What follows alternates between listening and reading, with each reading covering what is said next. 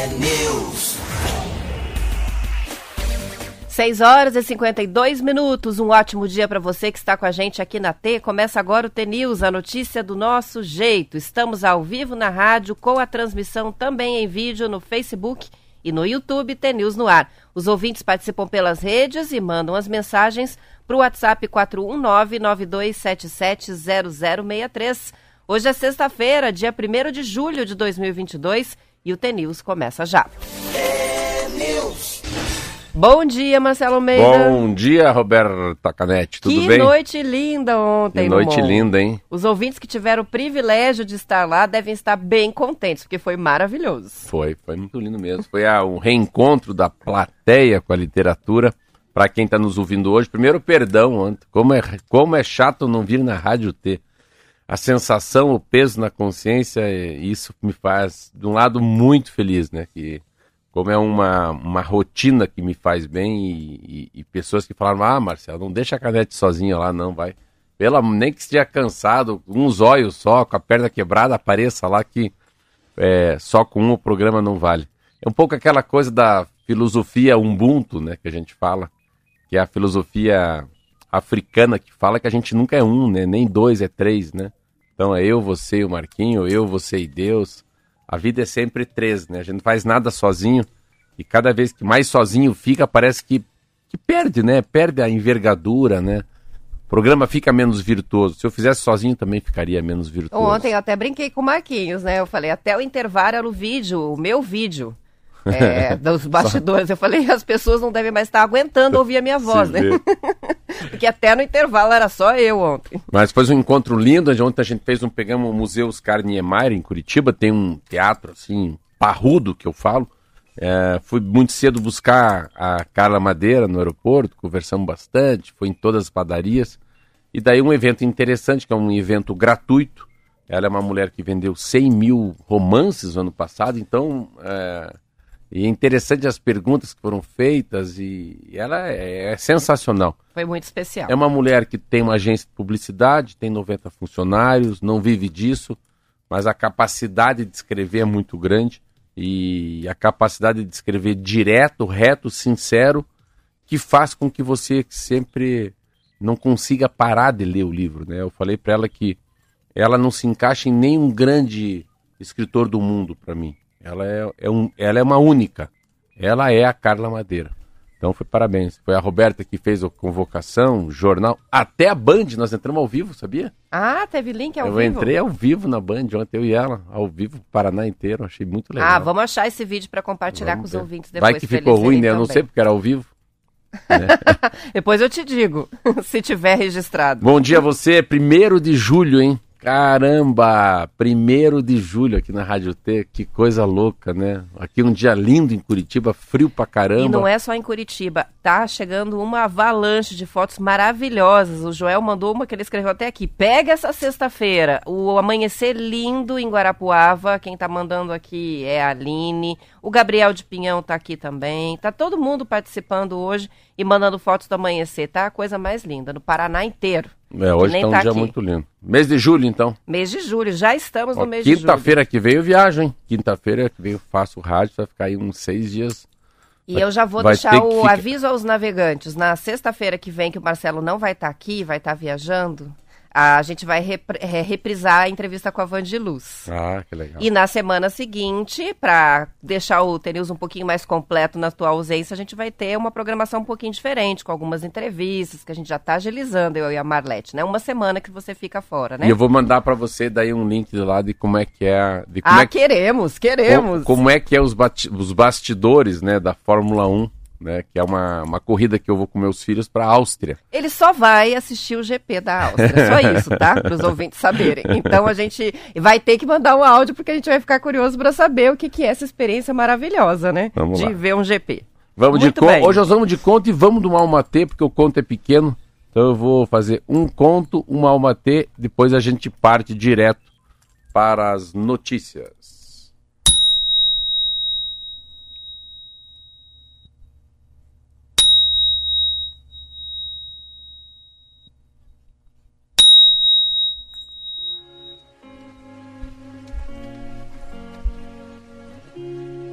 Uma história inspiradora sobre atitude. Uma manhã bem cedinho, um homem estava caminhando, caminhando pela praia quando notou um menino pegando algo na areia e jogando no mar. De longe, ele notou que o menino repetiu o gesto várias e várias vezes. Quando se aproximou, o homem percebeu que a criança estava jogando as estrelas do mar que haviam sido arrastadas para a areia e tinham ficado ali, encalhadas. Ele pegava uma estrela do mar e jogava de volta por cima das ondas. Aí pegava uma outra estrela do mar e fazia a mesma coisa. Aproximando-se do garoto, o homem perguntou o que, que ele estava fazendo. Menino respondeu: Eu? Fazendo o seguinte a estrela do mar vai morrer, se ainda estiver na praia quando o sol ficar forte. O homem ficou surpreso e disse para o menino: Mas isso é inútil. Isso é inútil. A praia é grande, tem milhares e milhares de estrelas do mar que são jogadas na areia. Não importa quantas você devolva para a água, que não vai fazer diferença. O menino ouviu, prestou atenção, então se abaixou. Pegou outra estrela do mar e jogou no mar. Jogou na água. Aí se voltou para o homem e respondeu: Faz diferença. Faz diferença para essa estrela que eu salvei. Moral da história: Não importa a escala do desafio ou as chances de sucesso. As nossas ações podem fazer a diferença para alguém. E isso que realmente importa.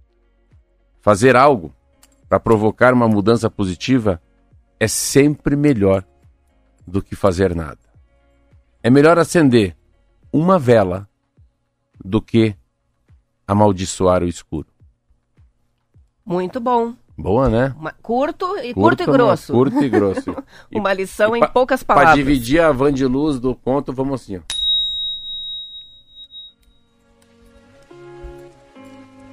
Talvez o maior desafio da vida seja aceitar os desfechos de situações que planejamos e desejamos tão intensamente que ocorressem de outra forma. Conhecemos alguém e pensamos: é isso. Esse é o meu para sempre.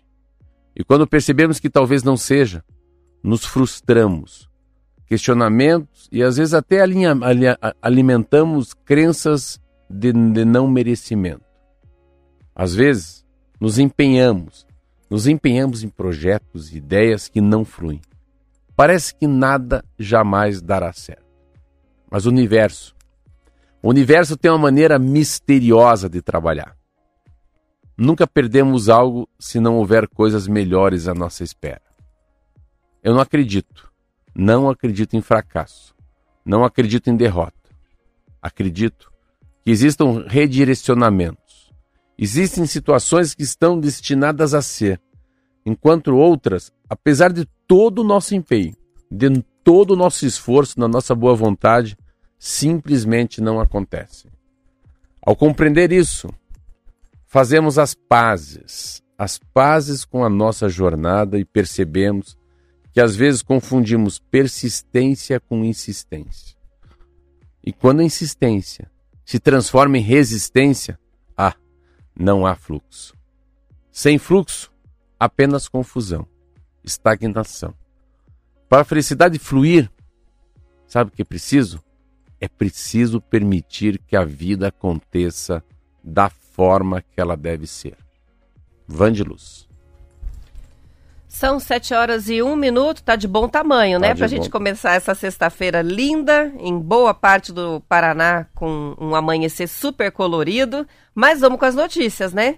E a gente começa falando sobre o, a PEC, né? A proposta de emenda à Constituição do governo Jair Bolsonaro uh, que foi aprovada pelo Senado ontem e que aumenta benefícios sociais. O custo desse pacote, Marcelo, vai chegar a 41 bilhões de reais. Uh, para além do teto né, de gastos. Segundo o governo, as medidas têm como objetivo reduzir o impacto do aumento do preço dos combustíveis, o relator da PEC, Fernando Bezerra Coelho, do MDB, alterou o parecer final e limitou a definição do estado de emergência previsto no texto para evitar que o presidente da República infringisse a lei eleitoral. O trecho retirado da proposta era visto como, pela oposição como uma carta branca para o governo gastar durante a eleição. Isso porque a legislação impede, numa situação normal, a criação de ajudas e benefícios em anos eleitorais, exceto em caso de estado de emergência ou calamidade. De acordo com o texto aprovado ontem, será pago um auxílio gasolina aos taxistas de 200 reais mensais. O pacote também inclui o pagamento do Auxílio Brasil, antigo Bolsa Família, para mais 1 milhão e 600 mil famílias que estão na fila de espera. O valor do Auxílio Brasil vai aumentar de 400 para 600 reais. Além disso, o governo pretende gastar 5 bilhões e meio de reais para conceder um voucher de mil reais por mês para cada caminhoneiro autônomo. Outros 2 bilhões e meio vão ser usados para bancar a gratuidade a passageiros idosos nos transportes públicos urbanos e metropolitanos. O 1 bilhão vai ser usado para dobrar o valor do Vale Gás, pago a famílias de baixa renda, e 3,8 bi vão ser usados para compensar os estados que reduzirem as alíquotas do ICMS sobre o etanol. Para quê? Para manter a competitividade do biocombustível em relação à gasolina. Outros 500 milhões de reais vão ser direcionados ao programa Alimenta Brasil, que faz parte do Auxílio Brasil, por meio do qual o poder público compra alimentos produzidos por agricultores familiares e aí destina os produtos a famílias em situação de insegurança alimentar. O, todas as medidas vão valer só até o final deste ano. O texto agora que passou pelo Senado vai para a Câmara dos Deputados e a reportagem é do Estadão. Essa é uma matéria que você tem que ler de várias, várias, várias maneiras. Primeira maneira que eu acho é a irresponsabilidade não do Bolsonaro, da Câmara Federal e do Senado. Então, se for para quem governa o país não é o presidente. Quem consegue manter o presidente no poder ou não é, é o Congresso Nacional. E esse Congresso é um Congresso que está na época perto da eleição, então pensando muito mais neles do que o Bolsonaro. Não, não pode imaginar que é o Bolsonaro falou com os deputados, pelo amor de Deus, aprovem. Não. Eles aprovam porque é um momento que tem sim um problema no Brasil de desemprego, está melhorando, mas tem um problema de inflação, gasolina alta, pandemia, enfim, a gente vive um pós-pandemia que é um problema mundial. Mas você tem que tirar algumas regras. E eles estão. Tudo isso é para driblar né, as regras eleitorais.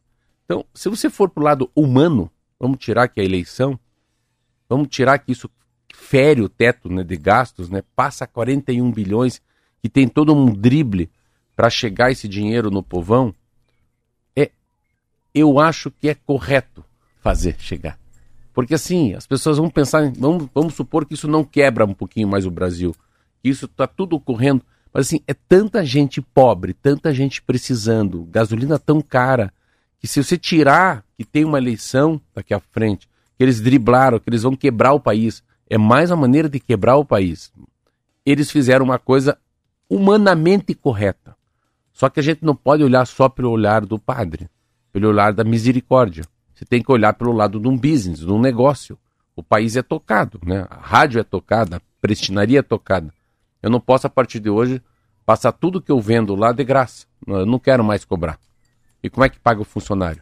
Como é que paga o IPTU? Como é que eu compro farinha? Como é que eu compro a maceira? Então a vida não é assim.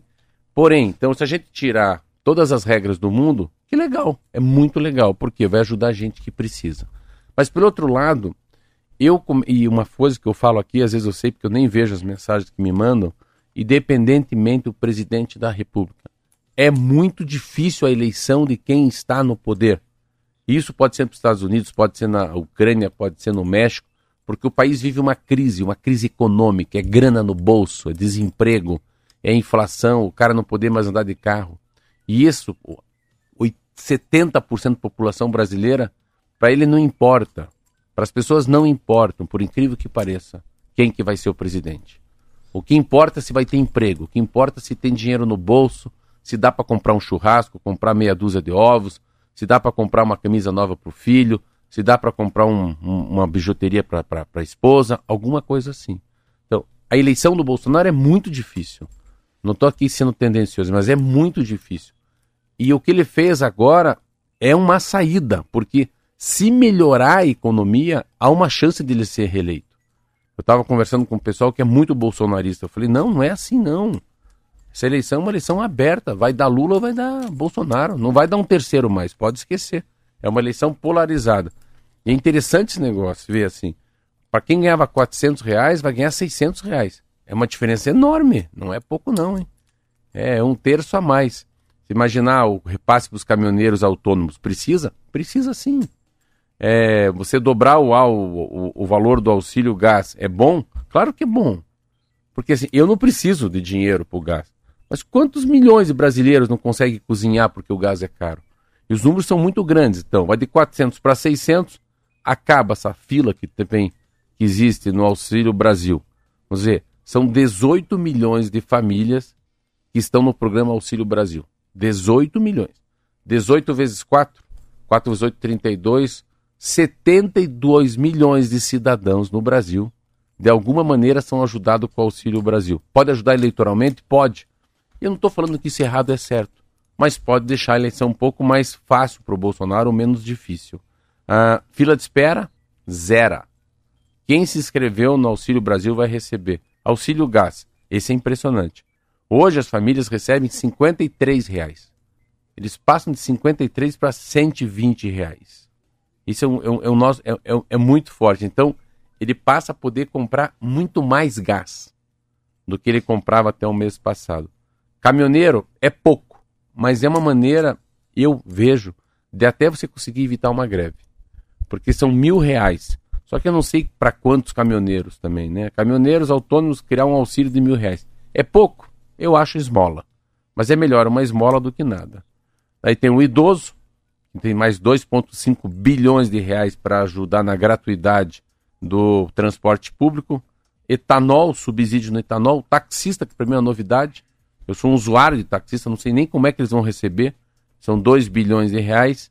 Alimenta Brasil, que é um outro negócio que é impressionante também, eu não sabia disso, que é um programa que financia a aquisição de alimento para dos agricultores familiares e repassa uma doação para as crianças, para as famílias mais carentes no Brasil. Então é uma é como fosse assim um Papai Noel chegando. Mas isso tudo para influenciar muito a eleição. Eu eu acho que não há tempo, não há tempo então, por, é, é, é hoje eu estou sendo um comentarista é, leviano, porque se eu olhar pela, pela população pobre, que bom que vai ser feito isso. Se eu olhar pela democracia, que chato tentar burlar uma regra. É, o problema é o saldo que fica para depois. É lógico é. que o auxílio é bem-vindo para essas famílias que vão receber, para esses caminhoneiros que estão precisando, para esses taxistas que estão quebrados, é lógico. É, mas, mas, o que, assim, que vai é, ficar de saldo para é, a próxima gestão? E eu, né? eu vou dizer mais, por que, que não tem culpado? Aqui eu vou fazer porque eu, é, é, eu. Se fosse o FHC, se fosse o Michel Temer, se fosse a Dilma, se fosse o Lula, o Bolsonaro, o Dória, qualquer presidente que estivesse no poder ia fazer o mesmo. São 7 horas e 10 minutos e a gente vai para o intervalo. Já voltamos com mais notícias.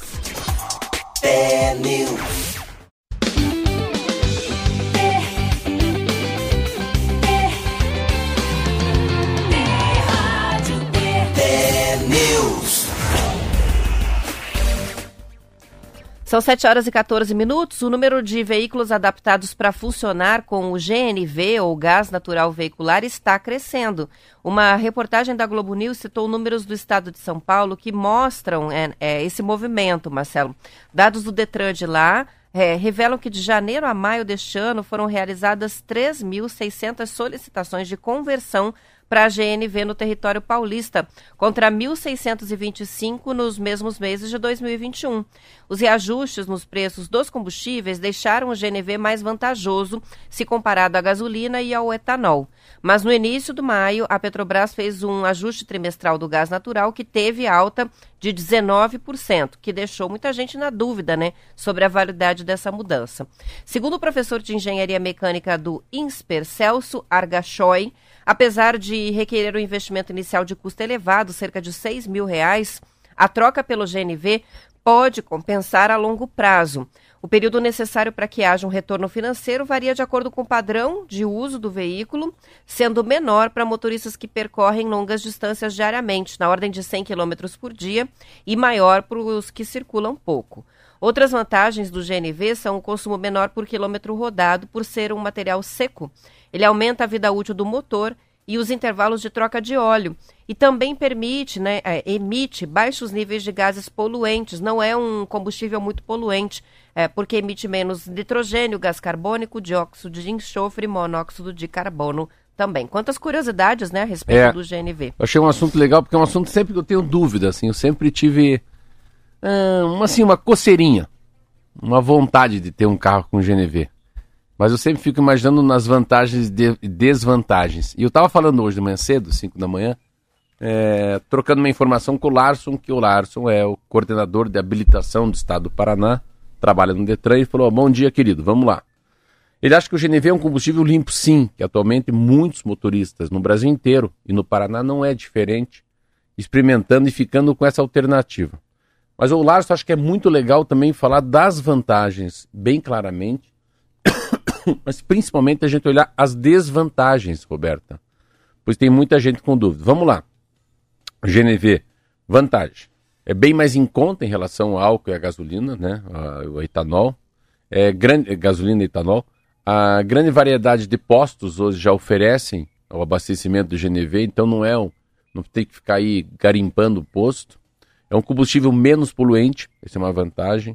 Ele, a queima dele é muito mais completa do que outros combustíveis e deixa um resíduo menor né, no ar. Ah, aí tem a desvantagem. E a desvantagem achei bastante aqui, sabe, pela matéria dele. Gostei porque ele é um cara que está no dia a dia, né, no Detran. Perda de potência do motor.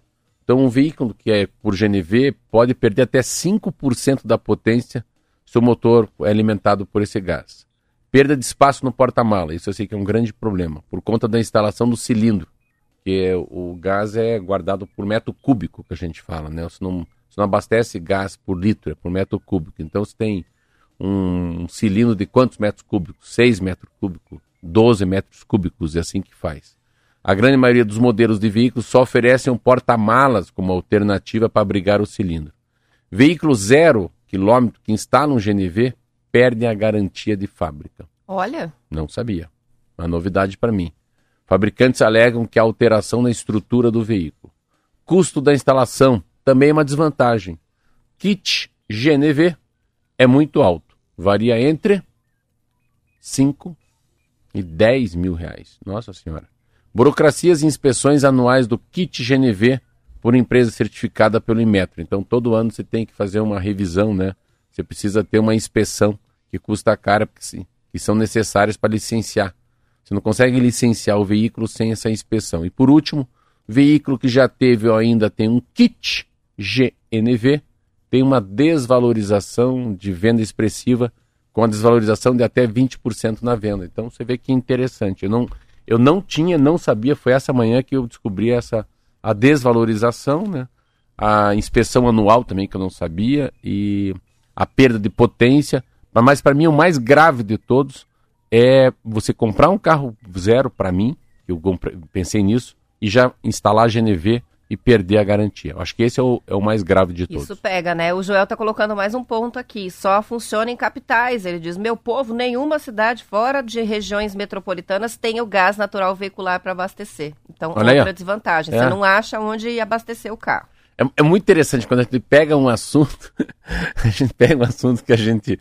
Que é um assunto às vezes local, né? GNV, assim, eu não, eu não tenho nada sobre GNV, eu não sei nem como é que abastece, como é que cobra. E, e você vê como. Aí você tudo você tem muita vantagem e desvantagem. Eu- são os assuntos, né, Roberto, que a gente às vezes eu falo assim, tudo bem, que a gente às vezes não para para pensar, mas toda decisão que a gente toma, ela tem uma consequência, né? E tudo que você está fazendo tem um lado bom e um lado ruim. E tudo que você vê tem a maneira de ver, né? Você vê por, por um lugar que você está sentado com sol ou sem sol. Então, sempre que vem esse tipo de matéria, né, o lado bom e o lado ruim, para mim vem uma outra palavra que a gente fala muito, que eu falo muito aqui, é empatia, né? É a maneira com que você vê o outro, né? A maneira que, que você enxerga as coisas. Então, eu estava sempre pensando GNV, GNV, GNV. Eu leio essa matéria, eu já dou uma já dou uma tirada de pé. Porque não é tão, tão tesão como eu achei. Não é. Eu, eu não viro um, um Marcelo tão ecologicamente correto, sustentável e pensando no clima do mundo, porque traz muita desvantagem. Então é, é... E esses assuntos são muito, são muito interessantes. É a mesma coisa, eu estava vendo. é, eu comprei uma nova casa ah, e essa casa, é a calefação todinha dela é diesel. Assim, diesel dá uma, até uma vergonheira, porque diesel é poluente. Então tem lá dois tanques, cada um com mil litros de diesel. Imagina se for abastecer os dois. Dá seis, sete reais. Então vai dar, para abastecer os dois, eu vou gastar 14 mil reais de diesel para aquecer a casa, aquecer a piscina. Mas daí eu falei, mas, mas não tem uma alternativa? Tem uma alternativa. Você poderia colocar placas solares para aquecer a água para o banho. Daí, se tiver muito banho, muita gente, você coloca, aperta lá o on e a calefação né, da casa inteira, o aquecimento da água da piscina, do, os boilers, né, que a água do chuveiro vai via diesel. Aí tem lá quanto custa as placas. Mas é muito caro. Então, a, É caro para fazer a a estrutura, saída né? de investimento do, do- da, da- da solar é muito caro. Claro que você tem que diluir isso no tempo, né? Então não, vá, não, não vira gasto, vira investimento. Mas ao mesmo tempo é muito caro. Então você vê como o GNV, ah, é mais barato, tá, mas quanto custa? Então, essas coisas a gente acha que é bom, mas fala, meu Deus, mas quanto que tenho que sair na frente? E é, é o que está acontecendo com o diesel. Nunca eu vi o diesel mais caro que a gasolina. Por isso que você compra carro a diesel é muito mais caro, mas no tempo, uma caminhonete SUV a diesel você se paga, né? Hoje em dia já não. É. Com relação a, a aquecimento de piscina, a placa de energia solar até que acaba saindo barato depois, porque aquecer uma piscina pagando a conta de luz normal é um negócio impossível, né? É, o valor da conta Roberto. de luz custa acho que mais caro depois no fim das contas do que as Não, placas em esse si, tal de né? piscina, olha, eu vou dizer, eu comprei. Aí eu fui E lá. Curitiba, piscina sem Não, aquecimento eu, também eu- mas não eu dá, queria né? saber como é que aquecia. Eu nem entrei, mas eu queria saber como é que aquecia. Fui lá e tar, liguei lá o aquecedor, né? A- a- como é que esquenta a água para um diesel. E daí, o cabelo que trabalha comigo, Ronaldo, foi lá e fez um tracinho, assim, num tanque de diesel. Fez um tracinho, um tracinho só. Aonde que estava o nível do diesel? Pelo amor de Deus. Três dias depois, a tragédia anunciada. Se acredita que ele gastou mais ou menos assim uns 15 centímetros de diesel num tanque de mil litros para aquecer aquela piscina. Então, É você- muito difícil é, e daí você piscina. fica pensando, meu Deus, quanto custa essa brincadeira de ter uma piscina, né? Quanto tempo você fica dentro de uma piscina pela manutenção que você tem que ficar um ano, aí fica limpando, aí põe cloro, aí troca o ladrilho, o azulejo, aí você liga, porque não tem como ficar. É que nem ter barco, tem que gostar muito, né? Pra É, fazer esse investimento de piscina- ter piscina em Curitiba, que é, É. uma cidade que geralmente está frio. Mesmo no verão é difícil de manter a temperatura Hum, eu ambiente, porque que é a um- água gela, né? Eu acho que a minha vai virar pesca e pague, é mais fácil. Ó, tem participações chegando sobre o assunto do GNV. O Ricardo tá dizendo o seguinte: também é difícil fazer seguro, viu? A questão do seguro veicular é um problema, né? É, e ele tá falando que hoje o GNV sai mais caro do que a gasolina também, então não tá vantajoso. Tem o Plínio de Joinville, já instalei um kit desse no carro, um Vectra 2001, acabei com o carro. Reduzi meu custo com combustível de 900 reais na época para 250 reais, então é uma grande diferença. Passei a gastar muito mais do que isso com a manutenção e perdi muito com a desvalorização do veículo. Olha que assunto, assim, hein? Eu sei que os kits de hoje são mais modernos e eficientes, mas, diz o Plínio, para mim, nunca mais. que Foi uma assunto, péssima olha experiência. que assunto, hein? Eu não sabia disso, foi um assunto muito legal hoje esse. Isso aí, E ó. cada um, você vê como cada um traz seu viés, né? A maneira com que vê esse A assunto. experiência com o assunto, ó. E tem participação do Rafael. O Rafael escreve para dizer assim, ó. Entre Curitiba, ele pelo jeito é motorista. Entre Curitiba e São Paulo não tem nenhum posto que possua GNV. Então não dá para ir para São Paulo num carro movido a GNV. Precisa usar outro combustível. Ah, e tem uma participação que chega. se Mas a gente pode engano, ir para São Paulo com o Iguaçu. Marquinhos sempre. Sabe por que não? Ah. Ele é movido a álcool. Ai, ai, ai. Agora ele ficou bravo. Numa sexta-feira, levar uma dessas. Não, não bebe. Mentira, né, Marquinhos? Olha só, a Michelle está participando para dizer, ó, GNV, salvo engano, não tem posto é, em Foz do Iguaçu, só em Cascavel. Então, também não dá para morar em Cascavel, É. em Foz do Iguaçu e ter carro a GNV, ou seja, é muito limitante, né? Sabe tá, que a- tá a- mais fácil ter carro elétrico, eu A, acho. a rádio tem, a rádio tem esse papel, né? Às vezes a gente joga um assunto aqui, né? E, e um assunto que a gente não sabe muito. Daí cada um da sua região fala o que acha desse assunto. e, e, um assunto como a GNV, ele é visto da onde você está. Né? A gente tem uma visão nacional. A Roberta pega no estado de São Paulo, pega o Detran de São Paulo e fala uma coisa. Aí eu pego o Larson no Paraná, o Larson fala outra coisa. Aí já vem alguém falando das estradas. Aí o outro fala da desvalorização do carro. Aí o outro fala que não dá pra fazer seguro. Aí o outro fala que o GNV tá mais caro que a... aí, aí você vê assim, final da história, né? O GNV saiu perdendo aqui de 7 a 1 Tá igual Isso o Brasil e a Alemanha, coitado. 7 a 1 mesmo, goleado. O Rafael, que eu falei que possivelmente era motorista, não, ele é engenheiro, ele disse, mas a gente reparou, né? Foi com um amigo é, para São Paulo e ele tem o carro com GNV. Então, ele ficou sabendo disso que não tem como abastecer por causa da viagem com um amigo. E você vê como a população consegue, né, de uma maneira ou outra, falar a verdade, Roberta. Vamos supor que fosse um produto aí, tá? Um produto. Eu fosse vender croissant, que é o meu mundo. Aí as pessoas falam, não, o coração do Marcelo é bom, mas não é tão bom. Porque eu vi isso no croissant, não. Eu percebi isso na embalagem. Você vê como tem essa, essa tem uma, uma ligação umbilical entre o bom senso de todo mundo. Você vê, deu uma meio que unanimidade no assunto, né? As pessoas vão, de alguma maneira, ela detectou uma coisa ruim no GNV do jeito dela, né? Pelo bolso dela, pelo olhar dela. Muito legal. São 7 horas e 26 minutos e depois da pior crise hídrica registrada no país em 91 anos, que foi a do ano passado, o Brasil tem agora uma situação confortável nos reservatórios das hidrelétricas. As usinas vão chegar ao período seco este ano com níveis médios de armazenagem entre 40% e 50%, contra 17% do ano passado. A informação foi passada ao Estadão pelo diretor-geral do Operador Nacional do Sistema, o Luiz Chiocchi é, CIOC. Essa tranquilidade atual não foi causada por chuvas mais intensas, Marcelo, mas sim por uma melhor gestão da vazão de algumas usinas, é, de acordo com o CIOC. A chuva foi boa no período chuvoso, começou na hora certa, enquanto em 2020 e 2021 atrasou bastante. Mas as medidas de controle das vazões, ou seja, do volume de água liberado pelas hidrelétricas, essas ajudaram a poupar água para geração de energia especialmente nas bacias do Rio Grande e do Rio Paraná, que são consideradas as caixas d'água do Brasil, permitindo um armazenamento maior e melhor nas cabeceiras. A usina de Furnas, que é o maior reservatório do país, chegou a atingir 80% do volume total, mas agora começa a perder volume até novembro, quando inicia o novo período chuvoso. Olha, eles falam numa uma coisa muito legal, vi uma matéria que fala sobre isso. Assim, são três crises em 90 anos, né?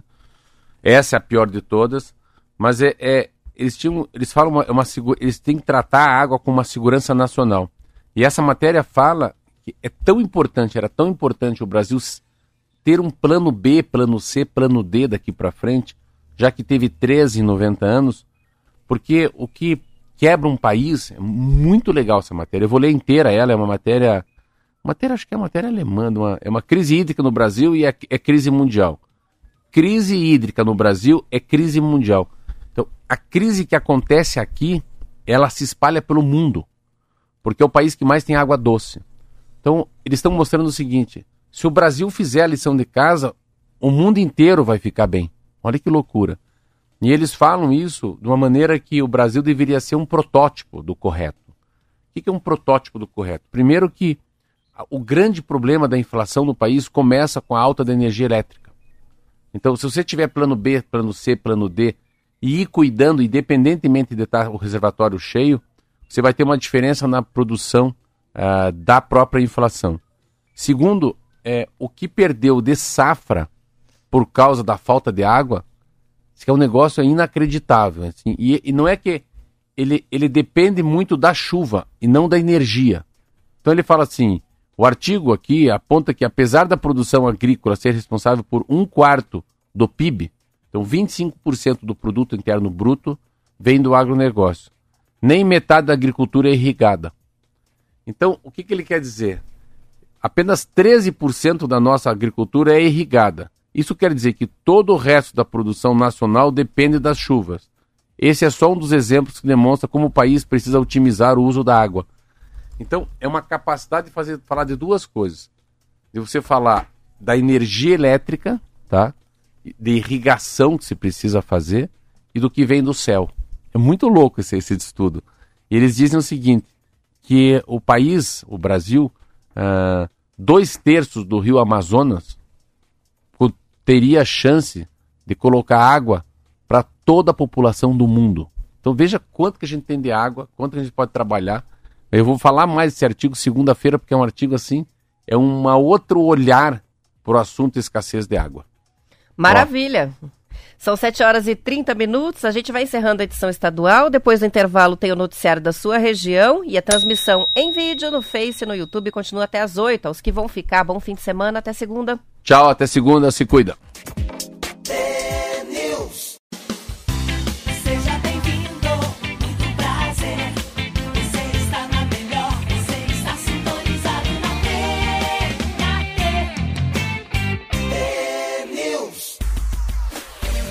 São 7 horas e 32 minutos. O IBGE divulgou ontem os dados da Pesquisa Nacional por Amostra de Domicílios Contínua, que faz um retrato do mercado de trabalho brasileiro. A primeira informação importante, Marcela, é que o desemprego no Brasil caiu de 10,5% no trimestre, terminando em abril para 9,8% no trimestre encerrado em maio, de acordo com a pesquisa. Ah, esta é a primeira vez que a taxa de desemprego fica abaixo de 10% desde o início de 2016, sempre de acordo com a mesma metodologia de comparação dos últimos três meses. Em igual período de 2021, a taxa de desemprego era de 14,7%. Na análise desses números, feita por economistas ouvidos pelo Estadão, chama a atenção, é, dois aspectos chamam a atenção. Para o economista Bruno Imaizumi, da LCA Consultores, uma parcela da população não voltou ao mercado de trabalho após a pandemia, ou seja, pararam de procurar emprego e são principalmente mulheres e idosos que devem estar se virando no trabalho informal. Já o economista do Santander, Gabriel Couto, notou que o número de pessoas ativas praticamente voltou aos níveis de antes da, da pandemia. Essa é uma matéria legal, mas era uma matéria que ela, ela compara muito, sabe, Roberto? Se pegar essa matéria inteira, que taxa recua para 9,8, ela baixa de 10, né? Fazia muito tempo que isso não acontecia. Mas é uma matéria que. Como é que eu vou te explicar? A gente estava num caos muito grande. Assim, se a gente comparar com 2021, com 2020, não dá. Assim, é uma matéria. Só que ela assim, então, o número de desempregados pela, pela, por sua vez, desempregado por sua vez, recuou para 10 milhões até maio. O contingente estava em cerca de 12 milhões. Então, assim, é, 1,4 milhões de pessoas saíram, mas saíram porque tinha que sair, porque a gente voltou para a rua, não, não, não tem saída. A gente começou a gerar emprego, a gente começa a vender mais pão, a gente começa a abrir os parques. Então, se a gente pensar com a capacidade, vamos esquecer uma pesquisa. É um pouco óbvio, entendeu? Não, é um pouco é um pouco óbvio que hoje vai ser um, fazer um dia lindo, porque o amanhecer é lindo, né? Então, é, é, você, não precisa, você não precisa ter uma pesquisa para saber que a gente está outono. É só olhar as árvores como elas estão, né? Tem uma, uma sensação. E dessa do emprego, sim. Eu estou lendo esse livro do Domenico De Masi, que também ele fala que a gente tem que começar a ler as pesquisas de emprego diferente que é um pouco mais de profundidade, né? Assim, e, e, e, tirar um pouco essa história se é bico, se é com carteira, se é sem carteira, porque por trás disso às vezes tem um cara que é assalariado e está muito desanimado, ele está desolado naquele trabalho. E às vezes tem um artista, né? Às vezes tem um cidadão que está fazendo um bico, fazendo uma taxa e está muito feliz e ganhando mais do que aquele que está em carteira de trabalho. Então, é, o que tem que dar um, um passo à frente quando fala de emprego é de fato ver se o cara está vocacionado, né? O que, que representa esse trabalho para ele na questão de amor na família, de união, de prosperidade, de expectativa de vida. É, trabalho pelo trabalho só é uma medida muito fria, é uma medida muito. Como é que eu vou dizer? É uma régua. Ela não pode ser tão dura, né? Então, o Domênico De Masi está falando isso no livro que o trabalho é uma coisa assim, absolutamente pode ser o grande desencontro com, o objetivo da vida, se for uma coisa pesada. E ele coloca isso quase como um escravo. Então, por isso que ele fala que o quintou. Será que na é hora de mudar pós-pandemia a carga horária, né? Mudar os impostos, mudar ah, os horários de entrada e de saída, é, às vezes de que maneira que a sociedade pode se organizar que aquele tipo de cidadão seja imprescindível para a sociedade, né? Então, às vezes, quando eu vejo qual é o meu papel na sociedade, qual é o teu papel na sociedade, qual é o papel do Marquinho, qual é o papel do Rogério, qual é o papel né? papel da Silvia, qual é o papel da Zenir? Qual é o papel da Zenir na sociedade? Está aqui, uma moça que todo dia vem aqui e me traz café e que vende uns bolos pra gente. Por Mas- assinatura. Mas o papel dela, né? O papel dela de educar os três filhos. Então, se a gente começar a parar isso e ver, né? Eu lembro muito que eu falava que às vezes o papel de muitas mães é não trabalhar. Porque o papel dela de educar os filhos pode fazer uma diferença muito grande na próxima geração, né? Como é que você tem uma geração mais menos corrupta, uma geração deixa Beck, uma landragulha, né? As sociedades, se elas se formam a cada, a cada um, cada 100 anos muda tudo. Tava vendo essa perspectiva da lei, né? Você pega, você vai a um país igual na Noruega, na Dinamarca, na Suécia, não, ele- eles, nem, eles nem sabem que, que existe uma lei para quem bebe e dirige. Porque está dentro deles que eles não podem. Não, não, existe, não existe chance de beber e dirigir. Se você for para os Estados Unidos, existe sim. Existe uma lei que vai para cadeia. Então o cara não bebe que vai para cadeia. No Brasil, ele sabe que ele pode beber, pode dirigir, pode ser que não, não aconteça nada, que ele nem seja pego na blitz. E ele nem se, e também se ele beber e matar alguém, de alguma maneira, com um advogado muito forte, ele não vai ficar preso. Então, olha a diferença que são as coisas, né? Então, assim, a a impunidade, né? então, a diferença de você ter lá pode ser de ter várias milhões de mães educando os filhos a serem cidadãos do bem. Às vezes isso aí muda uma sociedade. Então, a, a- história de um país menos corrupto, um país que não tem vantagem, um país que, que fala a verdade, você leva às vezes 100, 200, 300 anos para ter a mesma mentalidade de um país muito avançado. Então, quando fala do trabalho, assim, eu acho que é um, é um, é um assunto que ele é muito mais relevante do que só o que o IBGE fala. Eu acho que as pesquisas dos últimos anos sobre trabalho, elas são muito em cima de números, mas eles são muito pouco em cima das pessoas, né?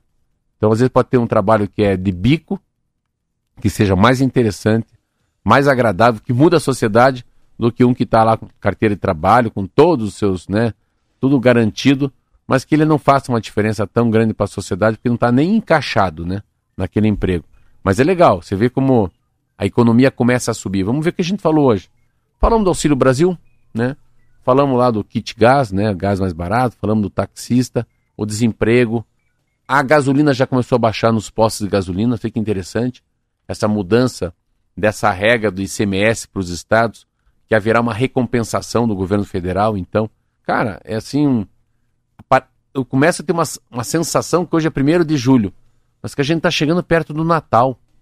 Assim, parece que tem um, um reaquecimento do mercado. Tipo, vamos contratar gente porque o Natal está chegando, sabe? A minha, a minha sensação lendo o jornal. Bom, como tá tudo fora de época, né? A gente falou até dos vírus que não são mais tão sazonais quanto eram antes, que tá tudo meio bagunçado nessa pandemia. Quem sabe, né? As decorações de Natal começam já semana que vem. É, é, é. E assim, eu vi o feeling, né, Roberta? Eu tava fazendo uma palestra esses dias. é, as pessoas, a gente pode. Não importa qual que é o teu trabalho, se você é estudante, se trabalha em farmácia, se você é um pequeno agricultor, trabalha no mercado municipal, se você é um dentista, você é um engenheiro, você é um programador de sistema. O pós-pandemia, ele traz um, um- um- Ele deleta, ele faz um reset no mundo. A oportunidade para muita coisa diferente. Então, há, há, uma, há um espaço, uma ausência, há um interregno.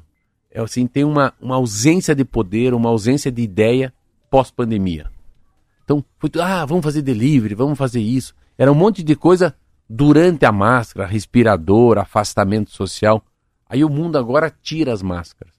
Mas ele tira diferente porque a gente ficou dois anos na caverna. Então, dá para ser diferente, né? Você que está me ouvindo, seja diferente. Não, não, não seja o mesmo cara que você era até dia 20 de março de 2020. São 7 horas e 40 minutos e a menor cidade do Paraná em tamanho da população ganhou um parque urbano nessa semana. É Jardim Olinda, no noroeste do estado, que tem 1.330 Que habitantes legal. né? inaugurou o Jardim Ecoparque. Esse parque urbano está de frente com o rio Paranapanema, tem trilha para caminhada, quiosques, feira livre. A implantação custou 750 mil reais e foi bancada pelo governo do estado. A ideia partiu da prefeita de Jardim Olinda, professora Lucimar de Souza Moraes, para dar uma destinação à área que estava abandonada. Agora a prefeitura encaminhou ao Instituto Água e Terra um novo projeto para atender a segunda etapa da obra e combater a erosão no entorno do parque. Recentemente foram inaugurados parques urbanos nos municípios de Araruna, Maringá, Guaíra, São João e Campo Mourão. Outros 58 parques estão em fase de execução e licitação. Segundo o IAT, estes parques ocupam áreas de fundo de vale ou com ações erosivas. Essa, é essa, essa, essa é a matéria estadual. Sabia que todas essas cidades eu conheço? Conhece todas? Vamos voltar lá. Você conhece inclusive Jardim Olinda? Jardim Olinda, menor cidade do Paraná. Que mais? Araruna? Araruna, é perto de Campo Mourão. E São João? É só São João? É só São, São João. João é no sudoeste. Tem São João do Ivaí e São João, que é uma cidade que fica no sudoeste do Paraná. Na É, as região outras de, são cidades maiores, né? Qual? Maringá, Ah, Guaíra Ah. e Campo Mourão. Ah, essa cidade não vale. Primeiro não que conta. você fica, fica imaginando assim. Eu, eu queria muito ser prefeito de Jardim Olinda. Sabe por quê? Hum. Imagina se fazer, pense a ideia, assim, se pegar assim 20, 30, 40 milhões de reais, fazer a cidade mais limpa, mais sustentável. Você conseguir resgatar, olha que ideia que eu estou agora aqui. Resgatar o importante das pequenos centros, das pequenas cidades. Como é que é possível viver numa sociedade pequena com zero de analfabetismo, né, com zero de problemas de doenças graves, né, com uma zero de inadimplência, né, uma geração de emprego violenta e ainda se tornar a cidade, a menor cidade do Paraná com melhor ar, com a melhor água, né, com, com uma cidade que é, pouquíssimas pessoas, que a maioria das pessoas tem uma, uma dentição maravilhosa, a cidade em que mais as pessoas falam inglês no Paraná. Olha quanta sacada que você pode fazer, né? Ou assim, Transformar em case. é, em cases, você pega assim, faz um novo plano de urbano, de, de, de- você pega e faz um, um esquema enorme nacional de placas solares, pensa? Ou você, tudo que for, melhor captação de, de e resolver Uma o usina solar para abastecer a cidade inteira. Não tem outro tipo de energia. lixo reverso. Pensa o lixo. Logística reversa. Cara, Coleta essa- eu, vou, eu exemplar. vou falar com essa prefeita. Meu Deus, imaginou? A cidade que as pessoas mais leem no Brasil. Taxa de leitura. Você chegar numa cidade de 1.300 pessoas e pegar mais ou menos daquele 30% das pessoas leem todo dia A um média é de dois livros por mês Meu Deus. da população. Já E pensou? mais, daí você faz um plano, plano municipal de massa corporal, de índice de massa corporal. Nós vamos fazer um projeto aqui com todas essas pessoas. Vai ser a cidade que menos terá pessoas diabéticas. Ou longevidade. Olha que ideia! Jardim Olinda. A taxa média de, de vida é 93 anos de idade. Eu vou me candidatar por Jardim Olinda. Jardim, ótima. Não acho? Ó, tem- Ótima. ótima ideia. tem aqui o André participando, ele quer saber se você conhece São João do Triunfo. Conheço. Já fui, Conhece? passei já por São João do Triunfo. Olha que legal. A gente tá voltando, né? Lembra É. que antes a gente fazia muito essa brincadeira de É, conhece o, meu, o meu problema é um pouquinho mais na costa oeste. Na costa oeste. É mais na região lá de. Na região de Curitiba e. é, tem regiões que eu visitei muito porque o Paraná é dividido por, por associações de municípios, né? Já te falei, né? Concan, Ami Rios, Amuve, Amice- Amucentro, Amunorpe. Então, assim, o Paraná, para quem mora em Curitiba, tem que ter o norte, norte pioneiro, tem o norte velho, costa oeste, para mim, é Cascavel, aí tem a região de Foz do Iguaçu. Aí uma, fácil, uma muito fácil de compreender o Paraná, é tudo que fica para baixo do Rio Iguaçu. Que daí é, é a tal do Sudoeste, que são 42 cidades. E o Sudoeste é dividido em três coisas, né? É uma cidade chamada Francisco Beltrão, uma cidade chamada Pato Branco e uma cidade muito fria chamada Palmas, né? Palmas é perto de Que Cleve... sempre aparece nos mapas É. do Cimepar quando É. a gente vai falar da temperatura mais baixa do ano, não é? É palma. Não, aparece mas sempre. palmas, assim, eu vou, eu vou contar a verdade. Eu sempre fui em eleição, né? Não, palmas não dá pra ser feliz. É um negócio assim, é um frio. Eu vou te dizer, Roberto, é um frio cortante. É um frio assim que você não, não vou. Extremo. Eu não vou, eu não, eu não vou tirar roupa pra dormir. É uma Haja pou- diesel pra, pra Não, calefação É uma das poucas casas. cidades que eu dormi de roupa. Ah, é? Não, não, dorme de roupa, então não tinha nem, os- nem o tênis se tira, porque é tão frio, tão frio, Você imaginar que você vai ter que tomar um banho, tirar aquela roupa, não. É capaz que você nem escove os dentes para dormir, tão frio que é. Ó, vou colocar mais duas É terra da maçã, aqui. sabia? Ah, é terra da maçã? Lá tem muita maçã. Vai. A gente tem aqui o, o- Deixa eu ver quem que é o ouvinte. O Gelson. Saudade do Iguaçu. Ah, saudade já passei, saudade do Iguaçu já passei. Ele tava duvidando que você ia Não. acertar essa.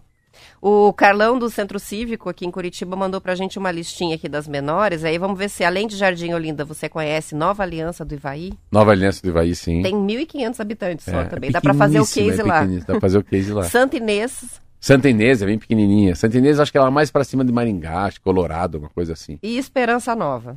Não, Esperança Nova eu não conheço. Olha, o Carlão conseguiu uma cidade que o Marcelo não passou aqui no Paraná. É, Muito olha, bem. Eu, eu vou ver se é cidade, hein? Eu acho que Esperança Nova é um distrito, mas vamos olhar.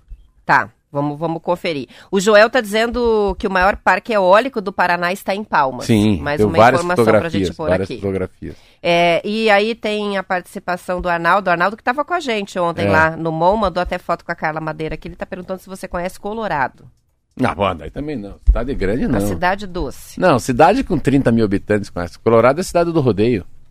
Opa! Muito bom, vamos ver se Mas, chegam mas mais. sabe o que é interessante isso tudo, assim? Porque é, você só conhece o que você conhece. Então, assim, é muito difícil, Roberto, você não lembrar, entendeu? Não. E é, e é muito difícil, assim, mesmo sendo mais de 300 cidades, é, é muito difícil porque eu sei as cidades que eu visitei por região. Então o cara fala Colorado, Pô, pra Colorado tem que ir até Maringá e virar à esquerda. Fênix, não, Fênix é perto de, de Quinta do Sol.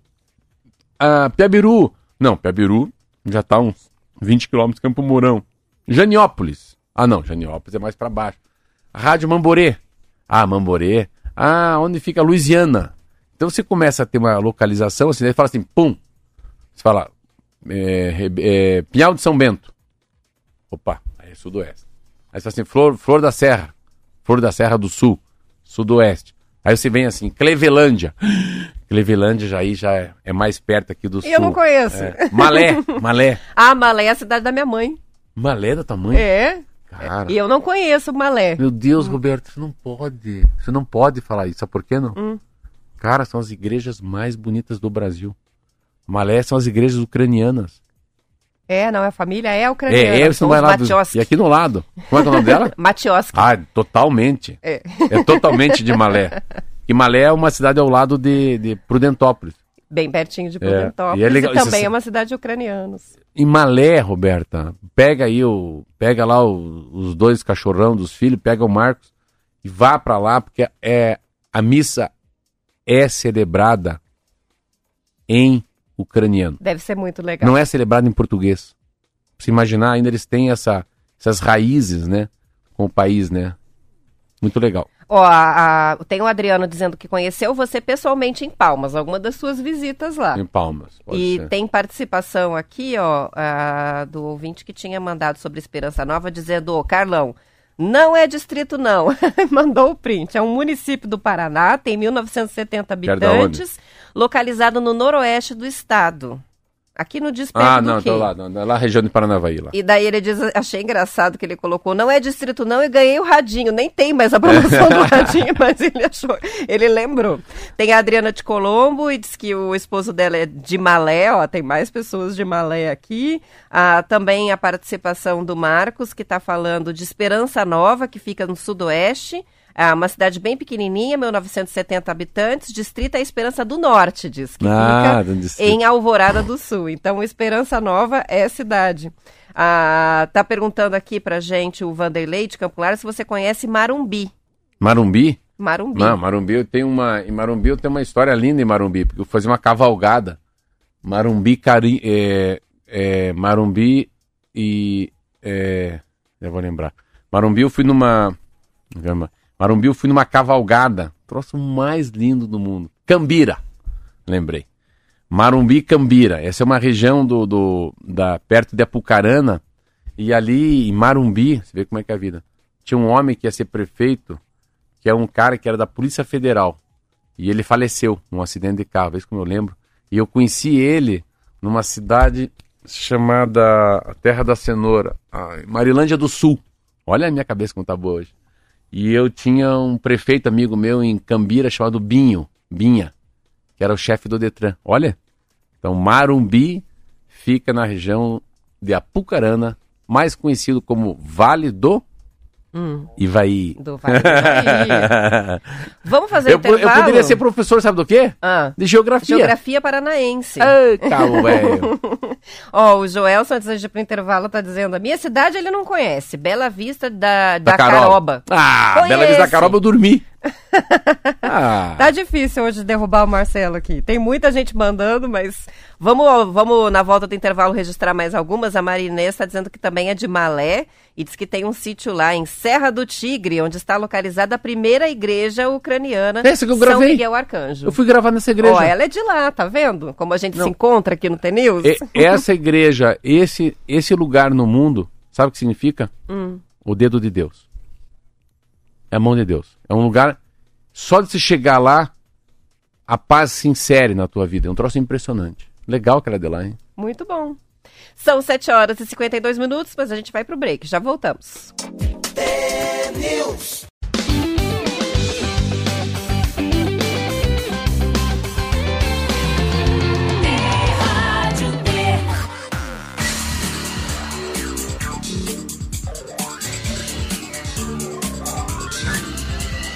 News. News. São 7 horas e 53 minutos. O Joe escreve pra gente para dizer: anotem esse nome, Carambeí, Paraná, uma cidade de futuro colada com Ponta Grossa, colônia holandesa, bacia leiteira. Frida, tortas, conhecem? Muito. E tem o, o ouvinte que falou que conheceu você em Palmas, o Adriano, disse que vocês jantaram uma galinhada na casa de um amigo. Ah, Olha teve. só. Teve uma galinhada na casa de um amigo, isso mesmo. São 7 horas e 54 minutos. E vamos agora falar de, de mais uma notícia aqui é, com relação à Covid. O portal Bem Paraná, Marcelo, coletou informações do Banco de Dados de Síndrome Respiratória Aguda Grave do Ministério da Saúde para saber o status vacinal das pessoas que morreram de Covid-19 nos últimos meses. O acesso ao banco de dados é público através do Open Data SUS, a plataforma de dados abertos do Ministério da Saúde. A análise dos dados oficiais revela que pessoas não vacinadas ou com a imunização em atraso são 57% das vítimas de Covid no período de 1 de abril até 22 de junho. Nesse período de quase três meses, foram registradas no sistema 400 e qua- 440 mortes por Covid. Como as informações dos pacientes são integradas com a Base Nacional de Vacinação, é possível conferir o status vacinal dessas pessoas. 59 dos 440 pacientes que morreram, ah, o equivalente a 13,5%, não tomaram nenhuma dose. Entre os que se vacinaram e morreram, 25 ou 5,7% só tomaram a primeira e outros 166 ou quase 40% chegaram a tomar as duas primeiras doses, mas não voltaram para a dose de reforço ou a terceira. Ou seja, 250 das 440 vítimas fatais da Covid nessa amostragem estavam sem vacina ou com a imunização incompleta. Considerando a idade, a grande maioria das vítimas fatais era idosa. Ah, aí. Aí, é, é uma, é- essa é uma questão que eu sempre falo aqui no Rádio T. Quem que está morrendo? É, em que situação? Tomou uma, tomou duas, tomou três, não tomou nenhuma, é negacionista, tem comorbidade, tem 15 anos, tem 20 anos. É um dado que, assim, não, a gente não pode terminar a- a- o final da Covid, tem que ter protocolo. Protocolo de quem é essa pessoa, porque se está morrendo muito pouco, e, e por que que está morrendo muito pouco? Porque a gente tem que dar uma ênfase. A gente tem que olhar a desgraça para dar uma ênfase pro lado bom. A gente tem que. Agora sim é o momento de pegar esses dados e falar, por que, que essa pessoa está morrendo? Por que está morrendo? Se, se- se tão poucos estão morrendo, mas por que, que esses tão poucos estão morrendo? É comorbidade? É desleixo? É, é uma reação da vacina? Né? Pode até ser a reação da vacina, mas por que que estão morrendo? Ah, mas esse dado aí é. Isso aí é, é fatal. Isso é beijo na boca, né? 70% de 40 e 440, nós estamos falando entre 250 e 280 pessoas que estão nessa tua faixa. Não tomou, tomou uma, tomou duas, não voltou mais. Então é, é, é muita gente assim. E, e, novamente também se tem que colocar é, que no- morreu de Covid, mas que morreria dali 60 dias de pneumonia. Ou morreria por idade, ou morreria por uma taxa muito alta de triglicerídeos, né? De é, gordura ou açúcar no, no sangue. Então, é que a gente tem assim, o grande problema de uma Covid é morrer gente numa faixa etária que está absolutamente fora da, do, do alvo da morte, né? Então quando você fala assim, ah, o cara morreu com 85 anos de idade de Covid, não é de Covid, tinha problema no pâncreas, ele estava já meio debilitado, é, tinha passado por uma cirurgia, né, um transplante, uma, sei lá o que. Então, se começa a, a, a, gente começa a perceber que, o, o que os que estão morrendo, eles estão numa área de risco. Para mim, não tomar injeção é um risco. É uma chance de pegar Covid, um né? risco assumido, né? É um risco Calculado. quase. É, é a história de andar de. Porque alerta não é, faltou. é sair daqui, fazer um pega de motocicleta sem capacete. O risco de morrer é grande, porque ele está fazendo um pega de motocicleta sem capacete. Então, me dá um alívio quando você fala que 70% das pessoas que estão morrendo, de alguma maneira, entre aspas, né? Negligear. Estão negligi, negle, Negligenciando. negle, negligenciando, meu Deus do céu. Palavra a, difícil. a vacina. Mas é, é, é interessante esse dado. Eu acho que ó, se começar a ler, eu li esse jornal essa semana sobre as crianças, mas agora tem. Voltou um bode na sala, né? Que é a história das pessoas que não querem voltar para o reforço.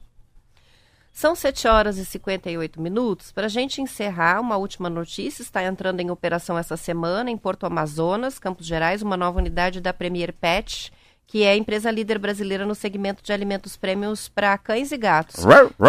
Ó, segundo a empresa, é a maior fábrica de alimentos para os animais de estimação de toda a América Latina.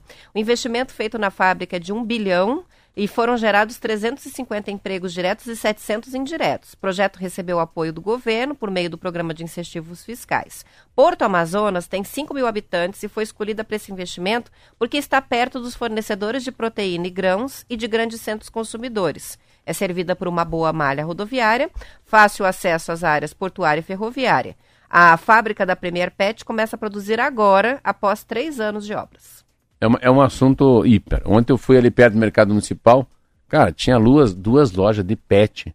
Eu andando a pé, fui comprar lá umas, umas coisas da Tramontina para mim, ó, Tramontina.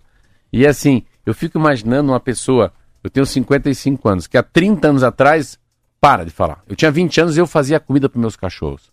Arroz de terceira, cabeça de frango, pé de frango, batia lá as unhas, batia o bico, cozinhava, aquelas cabeças ficavam girando na panela junto com fubá e eu dava para meus dog alemão, pro dinamarquês. Os caras estão falando em um bilhão de reais de ração para cachorro. Olha o que, que virou, né? A importância que o pet se tornou na humanidade. Parabéns. São 8 horas, a gente vai encerrando por Ó, aqui. esse programa nem começou. Nem começou, Bom dia, terminou. são 10 para 7. Eu sou Marcelo Almeida, aqui ao meu lado o Marquinho, Roberta Canete. O Marquinho Tchau. vai matar a gente se a gente não terminar. Segunda-feira, estamos aqui 10 para 7. Isso aí, bom fim de semana, Se sextou cuide. e até lá. Sextou.